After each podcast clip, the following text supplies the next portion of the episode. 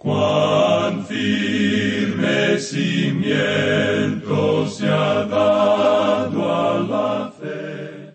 A través de la Biblia, un análisis de la Biblia libro por libro que le ayudará a crecer espiritualmente. Estos estudios fueron diseñados por el doctor J. Vernon McGee. Acompáñenos en este fascinante recorrido a través de la Biblia. La palabra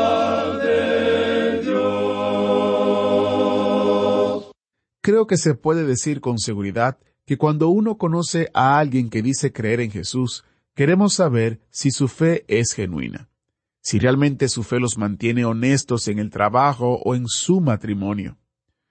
Todos estamos cansados de la hipocresía.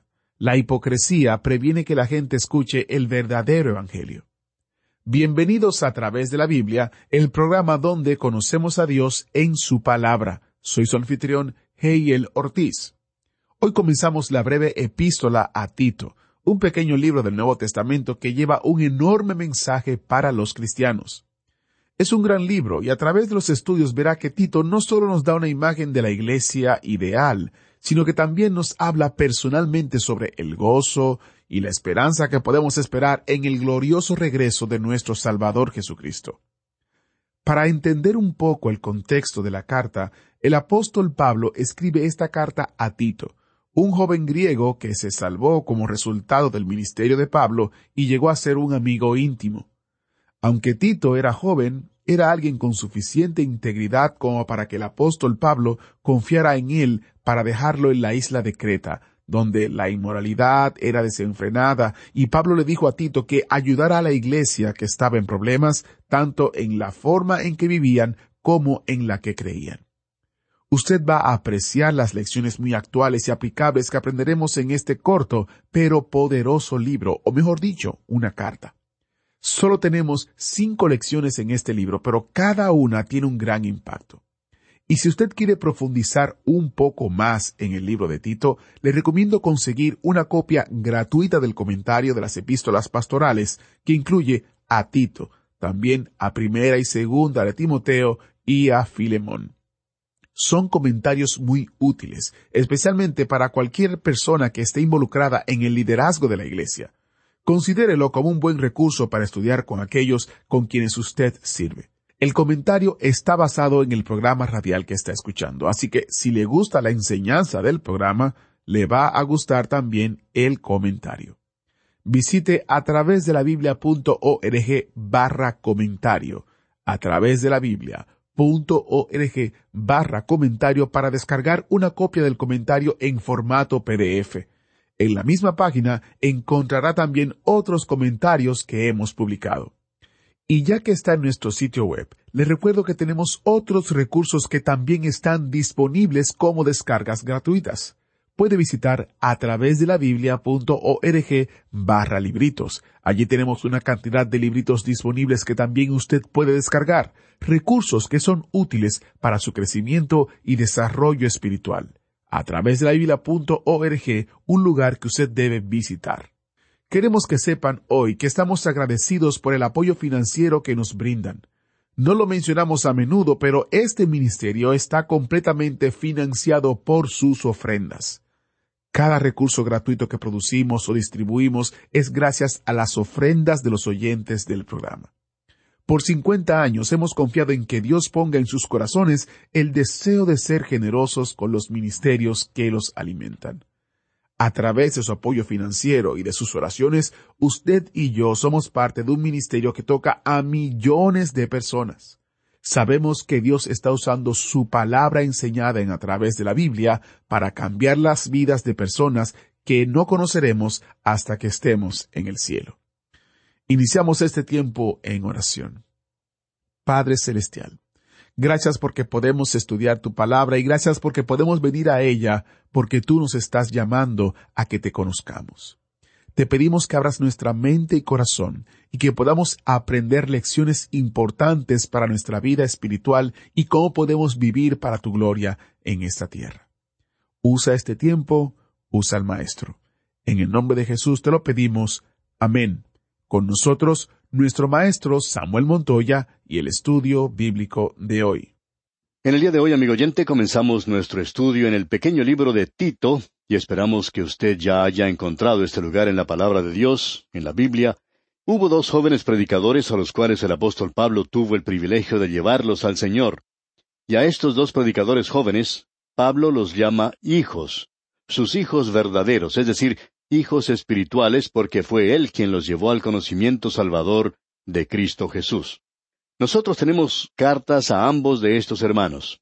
Tenemos las dos cartas a Timoteo y tenemos esta epístola aquí, a Tito. Estas cartas son llamadas cartas pastorales porque el apóstol Pablo da a estos jóvenes predicadores instrucciones en cuanto a la iglesia local. Esto hace que lo que tenemos aquí sea de mucho valor porque hoy tenemos tantos cursos, tanta instrucción, tantas cosas en cuanto a la iglesia local. Y en realidad solo tenemos tres epístolas aquí y estas son bastante breves. Y a pesar de esto, nos ponemos a pensar que hoy existe bibliotecas llenas de libros que le dicen a uno cómo dirigir la iglesia local. Pero pensamos que si resumimos todo eso y tomamos estas tres epístolas y las ponemos ante nosotros, vamos a encontrar el modus operandis que se presenta ante nosotros aquí. Si falta algo o si existe alguna necesidad, no tiene nada que ver con la organización, no tiene que ver con el sistema que se está utilizando, sino que existe una gran necesidad espiritual en la iglesia de hoy. Quisiéramos decir algunas palabras en cuanto a estos dos jóvenes predicadores. Ya hemos hablado en cuanto a Timoteo anteriormente, pero aquí se nos presenta ahora a Tito. En cuanto a Tito, diríamos que parece ser, y debemos decir que conocemos muy poco en cuanto a estos dos predicadores. Pero Tito sin embargo, parece ser más fuerte, tanto física como espiritualmente, que Timoteo. El apóstol Pablo expresa menos preocupación en cuanto al bienestar de Tito. Tito era probablemente una persona más madura y quizá poseía una personalidad un poco más viril. Timoteo era un judío que fue circuncidado por Pablo, pero Tito, quien era un gentil, Pablo parece haberse negado a circuncidarle. Usted recuerda que en su epístola a los Gálatas, el apóstol habla en cuanto a llevar a Tito junto con él a Jerusalén, y ya que él es un gentil, él no permite que sea circuncidado. Sin embargo, él había hecho que Timoteo se circuncidara cuando fue con él. Y aquí podemos sacar una norma, amigo oyente. Y creemos que esa norma, si usted desea una, se nos expresa con toda claridad por Pablo en su epístola a los Gálatas capítulo seis versículo quince, donde dice, Porque en Cristo Jesús ni la circuncisión vale nada, ni la incircuncisión, sino una nueva creación. Por conveniencia, para Pablo poder ser todo para todos los hombres, él dice a los judíos que él quiere ser un judío, y a los gentiles que él quería ser un gentil. Esa fue la razón por la cual hizo que Timoteo se circuncidara, porque ellos iban a ir a las sinagogas. Pero debemos considerar que el Evangelio estaba en peligro. En el capítulo quince del libro de los Hechos de los Apóstoles, en ese gran concilio de la Iglesia en Jerusalén, Pablo no está permitiendo nada del legalismo que entre allí. Por tanto, él se niega a permitir que Tito sea circuncidado. Así es que podemos apreciar, amigo oyente, que las circunstancias alteran los casos. Es algo bastante peligroso el dictar ciertas reglas y normas, y hay muchas personas hoy que no creen en quemar cirios, o el desfilar en el pasillo de una iglesia, pero aún así ellos tienen ciertas reglas y normas que no son otra cosa sino un rito por medio del cual tratan de vivir la vida del creyente. Amigo oyente, sin una relación personal con Cristo Jesús, todo esto llega a ser absolutamente nada. De paso, digamos aquí que tenemos en esta epístola un buen cuadro de la iglesia neotestamentaria para su realización completa en el orden dentro de la comunidad como organización. Hay personas que nos escriben diciendo que son miembros de una iglesia neotestamentaria. Siempre nos gusta preguntarle a esta gente, ¿ha caído muerto alguno en su iglesia recientemente? Y esta gente dice, no. ¿Qué quiere decir con eso? Bueno, en la iglesia primitiva, la iglesia del Nuevo Testamento, uno puede leer la historia de Ananías y Zafira. Ellos cayeron muertos en la iglesia. Usted le puede preguntar a Simón Pedro en cuanto a eso. Amigo oyente, estas personas habían tratado de engañar al Espíritu Santo. Creemos que si esto llegara a suceder hoy en la iglesia de este día presente, quizá la iglesia normal se convertiría en un hospital a causa de tantas personas que quedarían muertas en un lado y en otro. Según esta epístola que tenemos ante nosotros, La iglesia ideal es aquella que tiene una organización bien ordenada, que tiene una buena doctrina, es dura en la vida y está lista para hacer toda buena obra. Creemos que ese es el cuadro que se nos presenta aquí de la iglesia del Nuevo Testamento. Creemos que en las epístolas a Timoteo se da énfasis a la sana doctrina, y que aquí en esta epístola a Tito el énfasis es colocado sobre la importancia al orden que debe existir en la casa de Dios. Diríamos que el versículo clave de esta epístola a Tito se encuentra en el primer capítulo versículo cinco, donde dice Por esta causa te dejé en Creta, para que corrigieses lo deficiente y establecieses ancianos en cada ciudad, así como yo te mandé. Así es que las cosas deberían ser puestas en orden. Aparentemente, Pablo y Tito habían visitado la isla de Creta durante su ministerio. Esto nos revela entonces el hecho de que el libro de los Hechos no contiene toda la información en cuanto a la iglesia primitiva. Diríamos que tenemos muy poco en cuanto a la iglesia primitiva. En realidad, solo se da énfasis a dos apóstoles, Pedro en la primera parte y Pablo en la segunda parte del libro de los Hechos. Tampoco tenemos toda la información en cuanto al ministerio de Simón Pedro o en cuanto al ministerio del apóstol Pablo. Esto es evidente al observar lo que dice esta epístola porque, aparentemente, Pablo y Timoteo habían tenido un ministerio en la isla de Creta. Ellos estuvieron allí, pero no sabemos cuánto tiempo permanecieron en ese lugar. Vamos a decir algo en cuanto a esta isla antes de entrar mucho en la epístola, y también en cuanto a la gente que habitaba en ese lugar. Pablo no pensaba mucho en cuanto a ellos, digamos de paso. Encontramos que el apóstol Pablo dejó ese lugar para dirigirse a otra parte, y luego escribió a Tito y le dio a él instrucciones en cuanto a lo que debía hacer como joven predicador al permanecer en ese lugar en particular. Ahora aquí vamos a poder dar una respuesta a otra de las acusaciones que se lanza contra el apóstol Pablo. Como dijimos, cuando estudiábamos las dos epístolas a los tesalonicenses, el gran énfasis que Pablo daba allí era en cuanto a la venida de Cristo, al regreso de Cristo. Eso era algo brillante, hermoso para él. Pero llegaron los críticos y dijeron, bueno, Pablo dijo eso al comienzo de su ministerio, pero cuando ya llegaba al final de su ministerio, bueno, él ya no enfatizaba cosas como esas. Bueno, debemos decir que esta epístola a Tito fue escrita en la misma época en que fue escrita la primera epístola a Timoteo, y eso fue casi al final en realidad, justo al final del ministerio del apóstol Pablo. Y aquí en esta carta a Tito, en el capítulo dos, versículo trece, él aún puede decir, aguardando la esperanza bienaventurada y la manifestación gloriosa de nuestro gran Dios y Salvador Jesucristo. Amigo oyente, de aquí podemos deducir muy fácilmente que Pablo no había perdido de vista esa bendita esperanza de la Iglesia. Sabemos que estaba brillando y quizá brillando mucho más hasta que amaneciera aquel día cuando la estrella se levantaría en nuestro corazón. Deseamos presentarle un breve bosquejo de esto, y debe ser breve porque aquí solo tenemos tres capítulos. En el capítulo uno tenemos a la Iglesia como organización. Creemos que eso es enfatizado, y ya hemos leído un versículo de este capítulo. Pero en el capítulo dos, la Iglesia debe enseñar y predicar la palabra de Dios. Notemos lo que dice el primer versículo del capítulo dos. Pero tú habla lo que está de acuerdo con la sana doctrina. La iglesia debe tener sana doctrina. Ya veremos lo que eso quiere decir. Ahora, en el capítulo tres, la iglesia debe realizar buenas obras, es decir, salvado por la gracia, viviendo por la gracia y demostrando su fe al mundo mediante sus buenas obras. Eso es lo que el apóstol Pablo enfatiza aquí. En el capítulo tres, en el primer versículo leemos, Recuérdales que se sujeten a los gobernantes y autoridades, que obedezcan, que estén dispuestos a toda buena obra. Aquí tenemos un cuadro de la iglesia local. Diríamos que es muy difícil hoy encontrar una iglesia que tenga estos tres puntos, es decir, estos tres énfasis tremendos. Algunas enfatizan una cosa y otras enfatizan otras. En primer lugar, debe existir orden en la iglesia. El apóstol Pablo le dijo a los corintios que todo debe hacerse decentemente y en orden. Bien, en primer lugar, tiene que haber orden en la iglesia. A veces uno no encuentra mucho orden en la iglesia. A veces hay personas en la iglesia que tratan de hacer las cosas a su manera sin preocuparse por el orden que debe existir en la iglesia.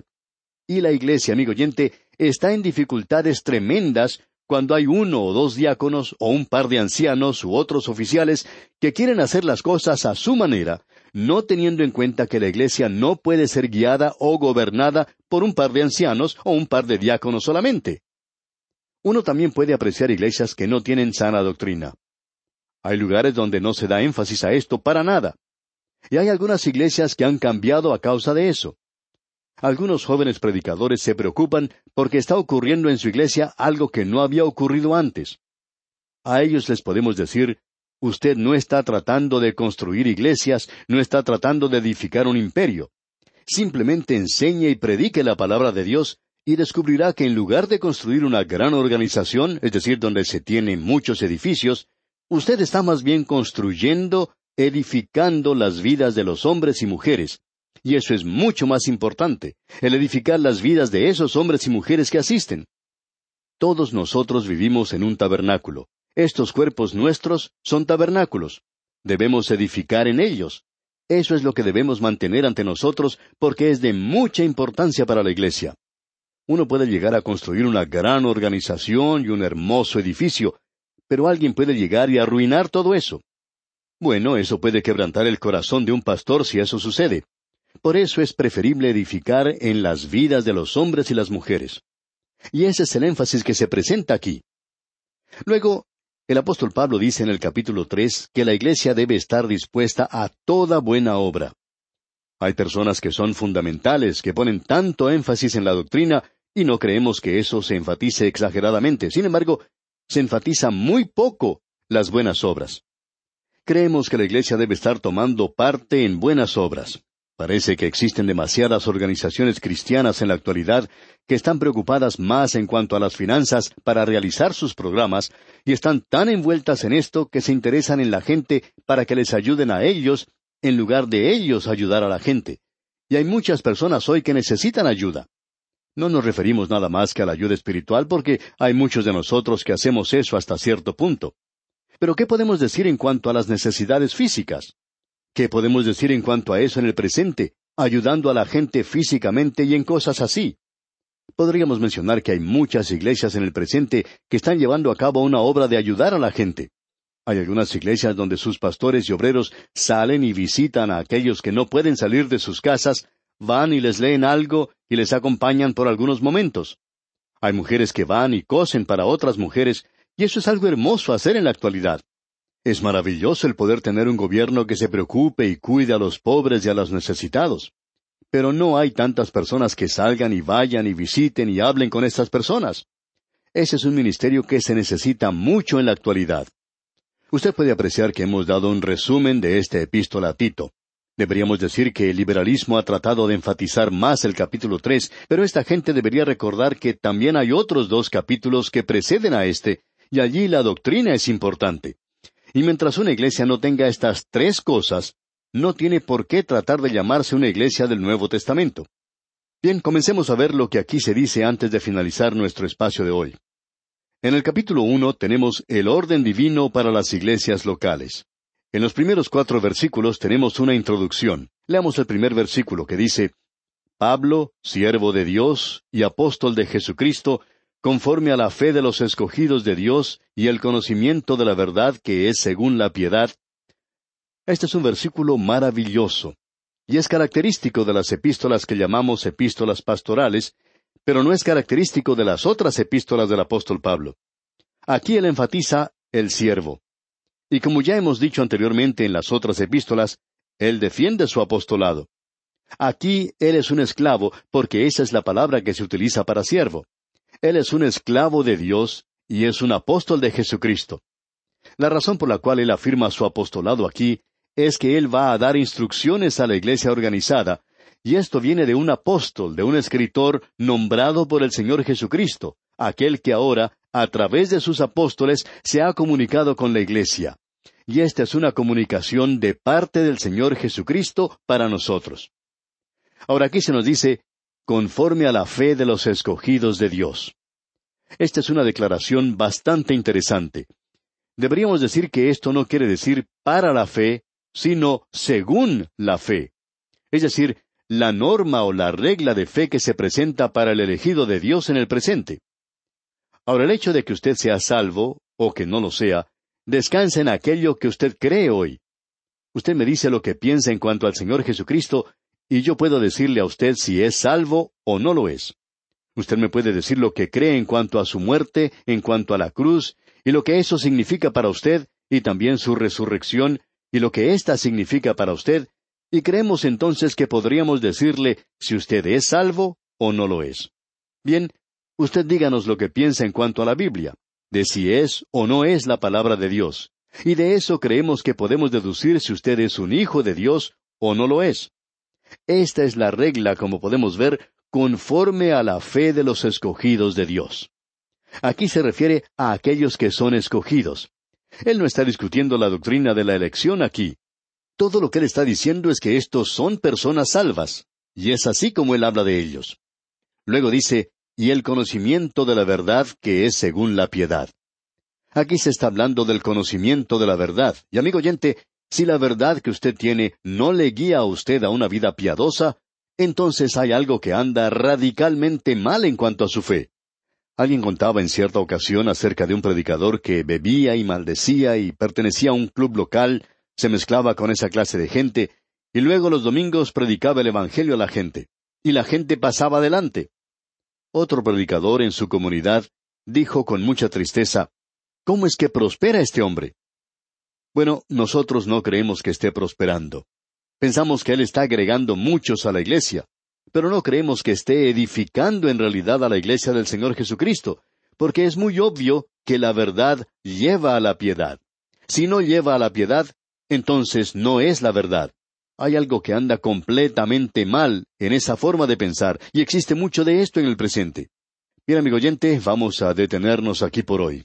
Hemos solamente entrado al umbral de esta epístola del apóstol San Pablo a Tito, le sugerimos leer el resto de este primer capítulo para que esté así preparado para nuestro siguiente estudio y saque el mayor provecho posible de esta pequeña epístola. Y es nuestra oración que el Señor le bendiga en gran manera. Muchas gracias al maestro Samuel Montoya por guiarnos y dirigirnos en el estudio bíblico de hoy. No es sorprendente que una carta escrita hace dos mil años pueda ser tan aplicable a la vida de hoy. Interesante, ¿no? Bueno, si Dios lo permite, mañana continuaremos nuestro fascinante recorrido en esta maravillosa carta de Tito, cuando el autobús bíblico llegue a nuestra próxima parada. Le invito a que continúe leyendo el libro de Tito o la carta de Tito por adelantado, así estará preparado y más alerta para lo que vamos a estar estudiando. También les recuerdo el comentario que está disponible en nuestro sitio web a través de la biblia.org barra comentario a través de la biblia.org barra comentario y esto le ayudará a profundizar aún más en su estudio de la palabra de Dios totalmente gratis. Si Dios lo permite, estaré con usted en una próxima entrega de su programa a través de la Biblia. Que Dios les bendiga y hasta la próxima. ¿Fue de ayuda para usted el estudio de hoy? ¿Desea enviarnos algún comentario de lo que ha estado escuchando? Entonces escríbanos, no espere más. Nuestro correo electrónico es atv@transmundial.org. atv@transmundial.org. Si desea recibir las notas y bosquejos de lo que estamos estudiando, suscríbase gratis en nuestra página en internet a través de la Biblia .org barra notas a través de la Biblia.org barra notas.